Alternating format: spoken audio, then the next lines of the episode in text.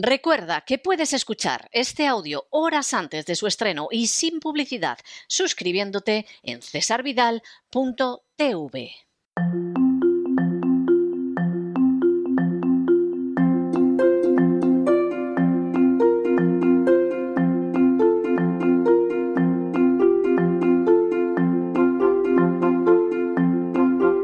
Palabras al aire con Sagrario Fernández Prieto.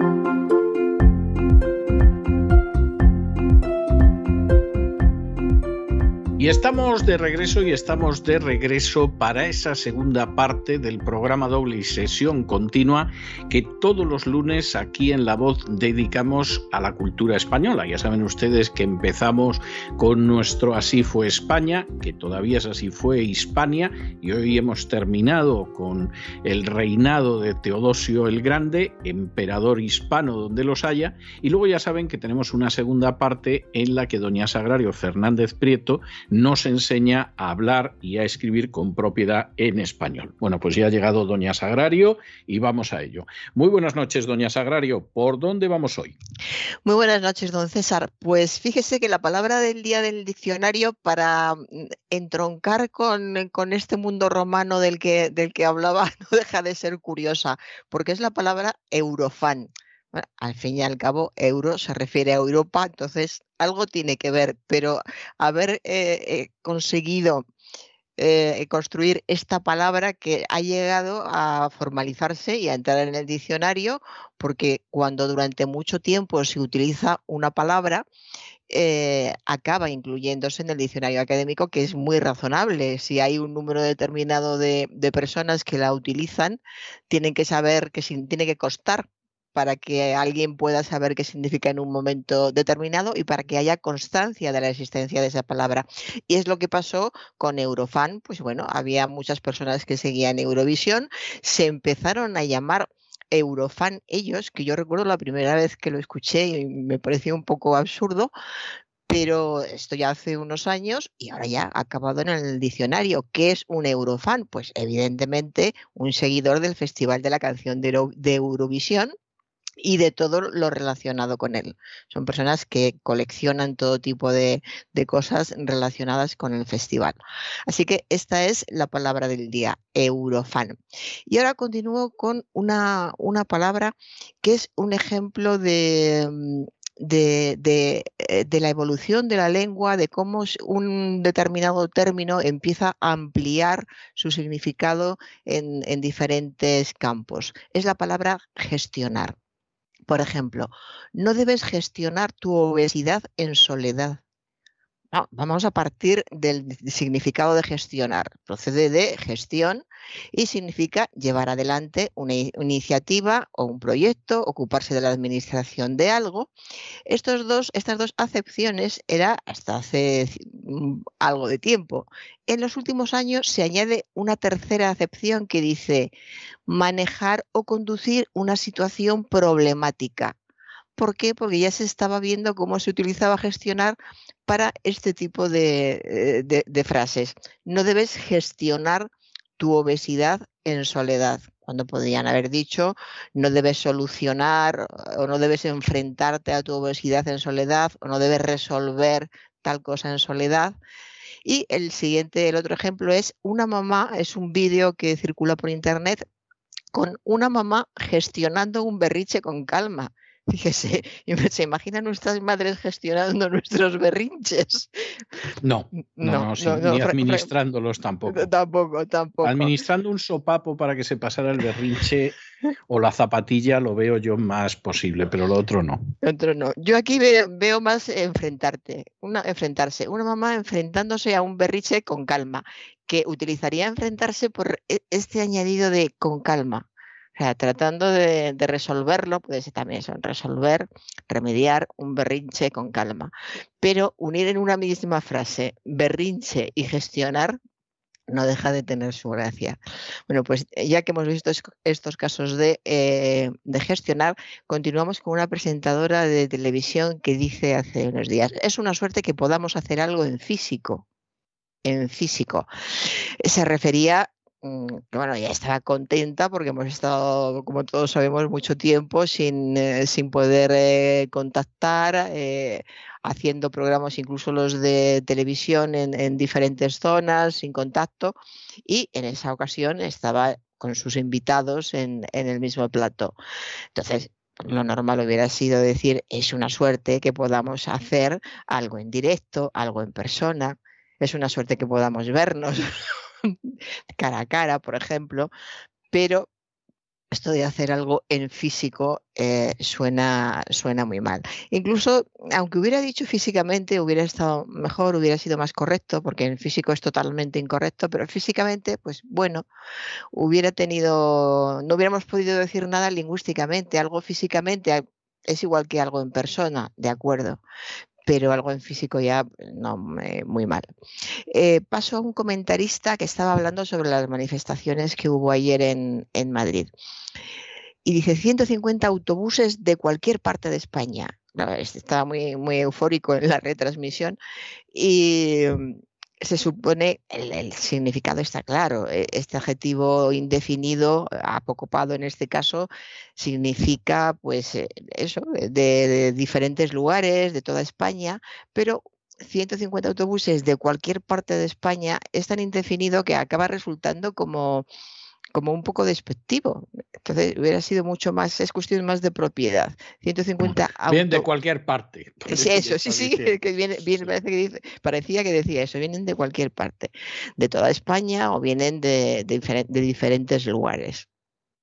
Y ahora vamos a la consulta desde un oyente que nos escribe desde Pedraza y aprovecho para advertir que cuando los oyentes nos escriban para que comentemos alguna palabra o hacer alguna consulta, tienen que especificar si quieren o no quieren que les citemos en el programa, que digamos desde dónde nos escriben y, cuál es su nombre. Si no dicen nada, pues eh, los citamos esperando que no, hacer ningún trastorno. Y además eh, ya verá por qué le, cito, porque al final, con al lado de Pedraza, eh, escribe una, una, palabra que me ha gustado mucho poder comentar. Así que vamos a este oyente que la palabra se llama Valentín y Valentín la primera palabra que nos manda es chamarilería estas palabras son preciosas, de chamarilero. ¿Qué es una chamarilería? Pues un establecimiento donde se compran y venden trastos viejos. Es pues lo que se hace en el rastro, ni más ni menos. El rastro está lleno de chamarilerías, chamarileros. Y eh, fíjese, claro, rastro, el significado de rastro, dice en Madrid es un mercado callejero donde suelen venderse todo tipo de objetos viejos o nuevos. Pues claro, esos tipos, objetos viejos o, nuevos, por todos mezclados, eh, se venden en este tipo de, tiendas. Y la etimología de chamarilero sí que es muy curiosa, porque eh, eh, procede del antiguo chambariles, que probablemente es una palabra francesa, chambariles, que significa instrumentos de zapatero. Así que un chamarilero en, el diccionario se define como un conjunto de baratijas y cosas de poca monta, como botones, agujas, cintas, peines, todo eso es lo que vende un chamarilero en su chamarilería. Pero fíjese qué curioso, de chambariles que eran instrumentos de zapatero. Hubo una época en que los instrumentos de zapatero se llamaban, en España, ¿eh? se llamaban chambariles y dice del antiguo, pero no sabemos exactamente de, qué época, aunque sea muy curiosa la, palabra. Y luego la palabra buonero.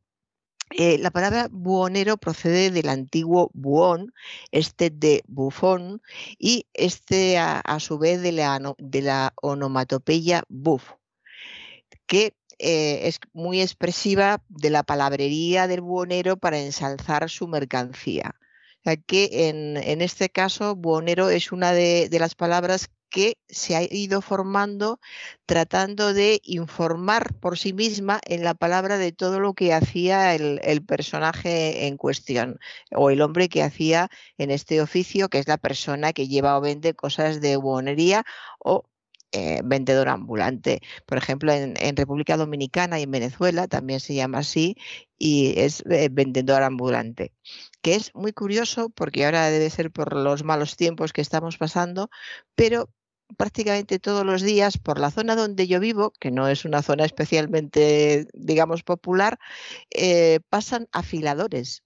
Le decía, eh, cada vez pasan más eh, afiladores que es algo que mm, nos resulta muy antiguo, a mí me, recuerda a mi infancia, no he llegado a utilizar en ningún afilador en, en Madrid, pero está volviendo a haber muchos. Y ahora, en cuanto a la palabra que le decía que este oyente de nos, nos manda, Valentín nos manda desde, desde su pueblo, que es el alfoz de, eh, de Pedraza, Alfoz de Pedraza, que es un pueblo maravilloso, por cierto. Alfoz es una palabra muy curiosa, muy antigua, que procede del árabe hispánico, al-haud, y este del árabe clásico, haud, y significa arrabal, término o pago de algún distrito o que depende de él, o también un conjunto de diferentes pueblos que dependen de otro principal y están sujetos a una misma ordenación. Fíjese este término tan antiguo como, ha sobrevivido, alfoz del árabe hispánico. Y después de, este término tan bonito y, tan especial, pues fíjese, le comento eh, que escucho a una joven eh, hablando con, una amiga en, el metro sobre su relación sentimental y dijo, ahora estamos en stand-by. Stand-by eh, ya sabemos que es el modo de espera o en reposo eh, que adoptan determinados aparatos cuando no están completamente encendidos y están a la expectativa de algo o, o están a la espera de, de algo, que es lo que sucede cuando una relación se rompe, pero no, se dice que sea roto para siempre. Eh, son esas pausas que tienen a veces las parejas que dicen, bueno, de momento vamos a tomarnos un descanso y vamos a ver qué pasa. Pues eh, a eso equivale este stand-by, este modo en reposo o modo de espera que tiene una pareja en determinadas ocasiones.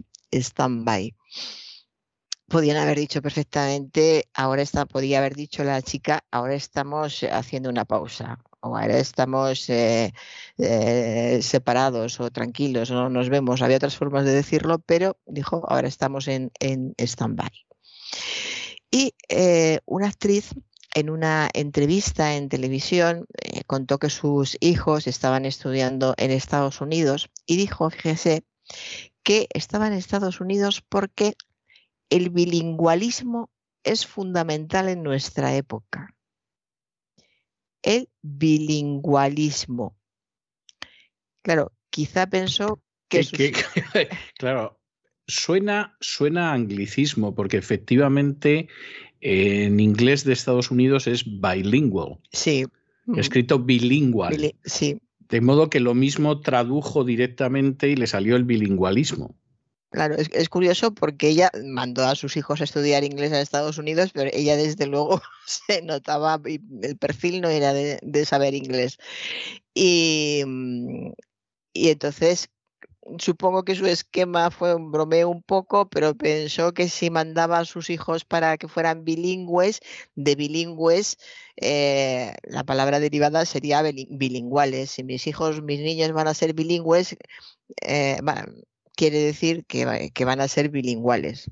Las personas que hablan dos idiomas eh, son bilingües, como ya sabemos, y no bilingüales ni, van a practicar el bilingüalismo, como dice esta, señora, bilingüalismo. Y, fíjese qué curioso, un, cantante en televisión, estaban haciendo una entrevista eh, canta y toca el, piano, compone sus canciones. Le preguntaron por, por, esto, porque es autodidacta, una familia muy humilde, no ha estudiado nada. Dijeron que cómo, cómo es que toca el piano y además compone. Y dijo, pues fíjate, empecé chapurreando un poquito el piano de oídas y poco a poco chapurreando. Chapurreando el piano Sí, pero me pareció, claro, no, conociendo al personaje, pero me, pareció para, para empezar de, una, eh, de un oído, imagínese, un chaval de una familia muy, muy humilde del sur de España que eh, tocaba, eh, estaba el piano en una casa que no era suya, él no tenía piano, por supuesto, y de vez en cuando, cuando tenía acceso a ese piano, pues él eh, hacía lo que podía, iba, iba tocando. Entonces, en vez de decir, pues tocaba un, un poquito, aporreaba un poquito, hubiera sido muy, muy coloquial aporrear el piano, no, pero él dijo, empecé chapurreando un poquito el piano de, de oídas. Chapurrear Claro, a él le, sonará muchísimo la, la, palabra respecto a los idiomas, chapurrear hablando coloquialmente, es hablar una lengua con dificultad y además cometiendo errores. Chapurrear es una de esas palabras que se definen como palabras imitativas, voz imitativa, porque se supone que cuando uno habla un idioma sin saberlo bien, hace unos sonidos eh, parecidos al chapurreo, a cómo suena la palabra chapurreo. O sea, que es para callarse, desde luego, si no sabes bien un idioma.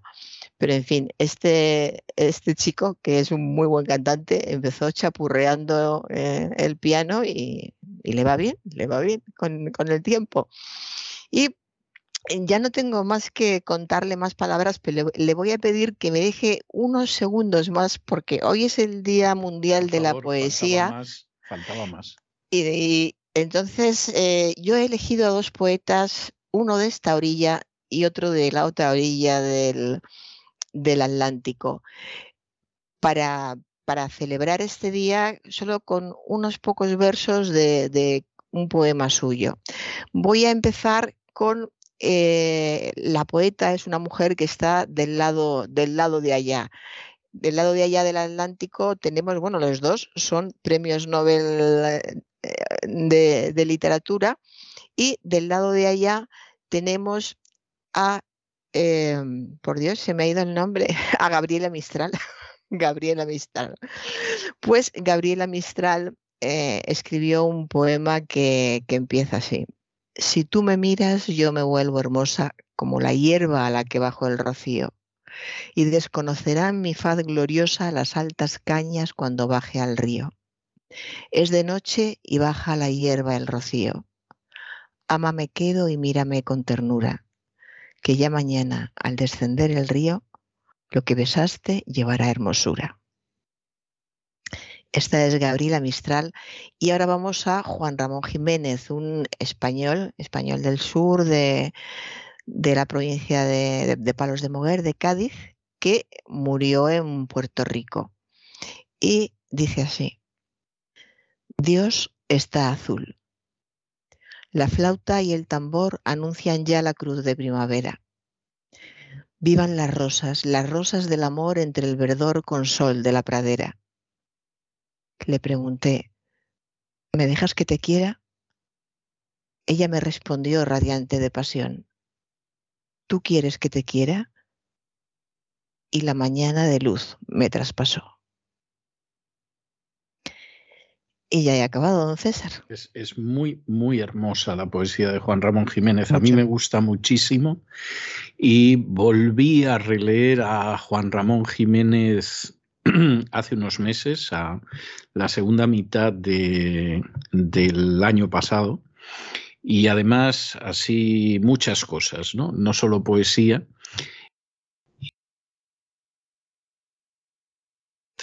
es impresionante, realmente lo es. Yo no sé si no se hubiera venido a vivir a Estados Unidos y le hubieran dado el premio Nobel, ¿eh? también se lo digo, pero, pero verdaderamente es, es impresionante. Muy y si se hubiera casado con otra persona, si se lo hubieran dado. Porque era un hombre con, con muchos problemas eh, emocionales, eh, con un carácter muy, muy difícil.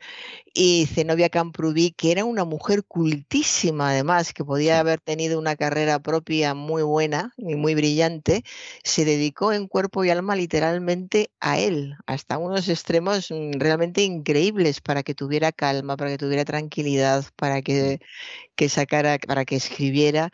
De modo que sí, efectivamente, era era, un hombre muy inteligente. Hay algunos, algunos poemas son aparentemente sencillos, como este que he empezado, que después se complica algo, pero poco a poco los poemas se van complicando y son poemas que tienes que leer más de dos veces para comprender realmente el, significado. De modo que el, premio Nobel que le dieron estaba más que, más que merecido, pero tenía que haber sido, se lo dieron cuando ya estaba muriéndose, ya acababa de morir eh, Zenobia y, y él estaba que no se sabe muy bien si llegó a enterarse cuando se lo dijeron, porque estaba ya muy mal, muy mal pero incluso de forma honorífica debería haber sido para los dos. Claro, hay muchas cosas que van saliendo al cabo del tiempo. Quizá en ese momento solo sabían cuál era la situación las personas cercanas a, ellos. Pero fue un trabajo laborioso de dos, porque insisto, he, leído dos biografías de Zenobia Camprubí y era una mujer de una cultura deslumbrante, de de, una capacidad de trabajo impresionante, con una paciencia increíble, con un gran sentido del humor.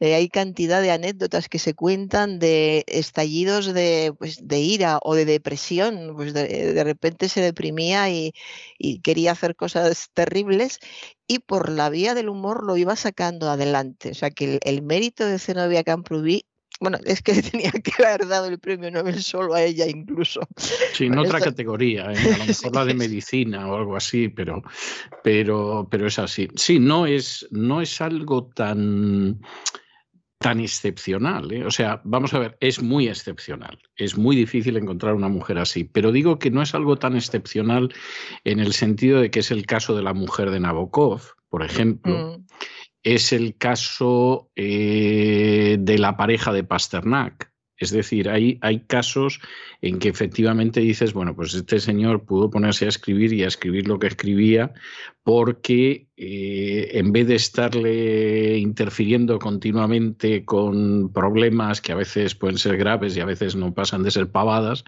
pues tenía una persona que se ocupaba de que no fuera así. O sea, que mm. fuera todo la tranquilidad absoluta, la entrega absoluta, etcétera. Y es muy posible, ¿no? Eh, también posiblemente por eso acabó sus días en Puerto Rico en vez de quedarse en Coral Gables. O sea que, esa también es otra, otra posibilidad. Pero también es muy posible fíjese, ya terminando de rizar el rizo, que, que, a lo mejor en Puerto Rico estuviera más tranquilo y más sosegado de lo que hubiera estado en Coral Gables. O sea que, que eso es, esa es una realidad y yo creo que efectivamente el, el papel en la obra de él eh, seguramente nunca llegaremos a saber hasta qué punto fue un papel positivo. Pues yo no tengo la menor duda de que fue extraordinariamente positivo, vamos, ni la menor duda. Ni la menor duda porque era, era un carácter difícil. El caso de Nabokov es diferente. Vera, que tenía un carácter impresionante, le obligaba a sentar cada día y a escribir folio tras folio que después ella revisaba y pasaba a máquina. Él lo escribía a mano y pasaba a máquina, pero le obligaba, no te mueves de aquí hasta que no escribas tantos con un carácter durísimo e impresionante. Bueno, Vera era una señora que siempre llevaba un bolsito delicado y dentro del bolsito llevaba una pistola. por lo que pudiera pero, también, era, un carácter muy, muy diferente. era distinto, pero también era la que peleaba como agente literario con las editoriales y lo hacía de maravilla y eso no tiene precio. O sea que quiero decir que había, eh, había eh, muchos aspectos también muy positivos en ella, aunque era una mujer distinta a Zenobia. ¿no? La prueba está en que el hijo de Nabokov en cierta ocasión comentó que él no se sentía capaz de casarse porque el matrimonio de sus padres había sido tan increíblemente feliz y se veía que él pensaba que era imposible tener un matrimonio tan feliz. Pues a mí eso mm, me, extraña mucho. Yo lo creo. incluso, pues yo no, a mí me suena incluso irónico no, Porque, vamos, lo, que yo estoy convencido de que sí. Tuvo una parte de, pues como siempre, un principio que no estuvo mal, bueno, pero incluso los principios fueron difíciles. Me, choca mucho, me choca mucho. No, no, pues yo sí lo creo, yo creo que es verdad y creo que luego compartían aficiones peculiares como cazar mariposas, que era una cosa que a Nabokov le volvía loco, y ella iba también con el chisme este, la redecilla esta de, del cazamariposas con él, y yo creo que es verdad, yo creo que es cierto. Lo que pasa que quizá era un estilillo distinto del de Zenobia, pero, pero una pareja eh, verdaderamente muy, muy bien avenida. Y, Más que bien avenida, muy unida porque ella se empeñó en que él no se iba a separar de ella. La idea de las mariposas surgió de ella. El convencerle de que le encantaban las mariposas. Puede ser. Bueno, o le descubrió una afición sí, pero era un tiempo que él quería dedicar a otra cosa y de repente se encontró con que ese tiempo pues cazaba mariposas. Oye, si haces mucho tiempo una cosa te puede acabar gustando, ¿de acuerdo? no estoy seguro, no estoy seguro. Yo creo que le apasionaba y además los testimonios eran que le apasionaban y esta señora le encontró una afición que, o sea, si efectivamente partió de ella, le encontró una afición que luego a él le encantaba, porque a mí, por ejemplo, pues no sé, habría que ver a la señora, pero veo muy difícil, por ejemplo, que alguien me aficionara a cazar mariposas o a coleccionar sellos o cosas de ese tipo, lo veo, lo veo imposible, ¿no?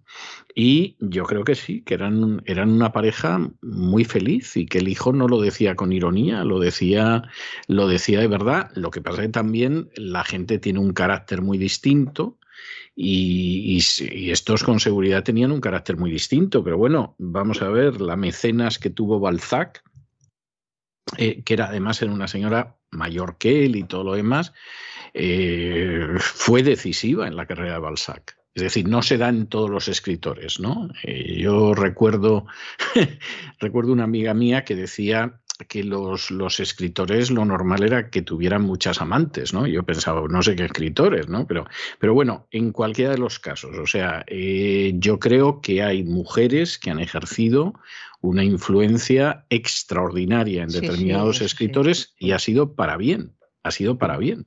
Y por supuesto te puedes cruzar con una persona que te desgracie totalmente. Lo que pasa es que a esos seguramente no los conocemos. Es decir, el que pudo llegar a ser un escritor empezó a dar los primeros pasos y luego eso se fue a hacer gárgaras por la señora que tenía al lado. Pues seguramente a esos no los conocemos porque no llegaron a nada. ¿eh? A lo mejor los conoce un primo suyo de Cuenca, pero, pero nada más, ¿no? Mientras que los otros pues son conocidos porque al final el resultado fue bueno.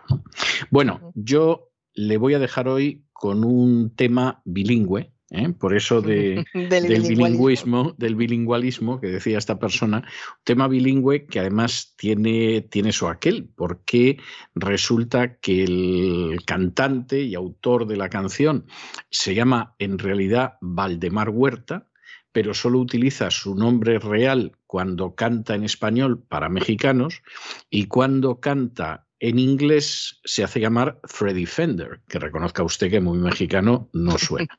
Bueno, Freddy Fender, que no hay nada más que verle la cara para darte cuenta de que es mexicano, es decir, esto no tiene, no tiene más vuelta de hoja, algunas de sus canciones, que son canciones además de música country, son canciones que están mitad en español y mitad en inglés. ¿Eh? como la que yo le voy a dejar, que es una canción muy bonita, que se llama Before the Next Teardrop Falls, que sería algo así como antes de que caiga la siguiente lágrima. Bueno, pues es una canción que él empieza a cantar en inglés y que continúa cantando en español. Y a mí me parece una canción muy bonita. Y además es una canción bilingüe. ¿eh? De modo que le dejo con esta canción bilingüe y hasta el jueves, Dios mediante. Pues hasta el jueves, don César. Muchas gracias. Y con estos compases de esta canción hermosamente romántica de Freddy Fender, hemos llegado al final de nuestra singladura de hoy del programa La Voz. Esperamos que les haya gustado, que lo hayan pasado bien, que lo hayan disfrutado, que hayan aprendido una o dos cosillas útiles y los emplazamos para mañana, Dios mediante, en el mismo lugar y a la misma hora. Y como siempre, nos despedimos con una despedida sureña. God bless you. Que Dios los bendiga. El programa La Voz es una producción de Artorias Incorporated y al amparo del derecho a la libertad de expresión no se hace responsable de las opiniones vertidas en el curso del mismo.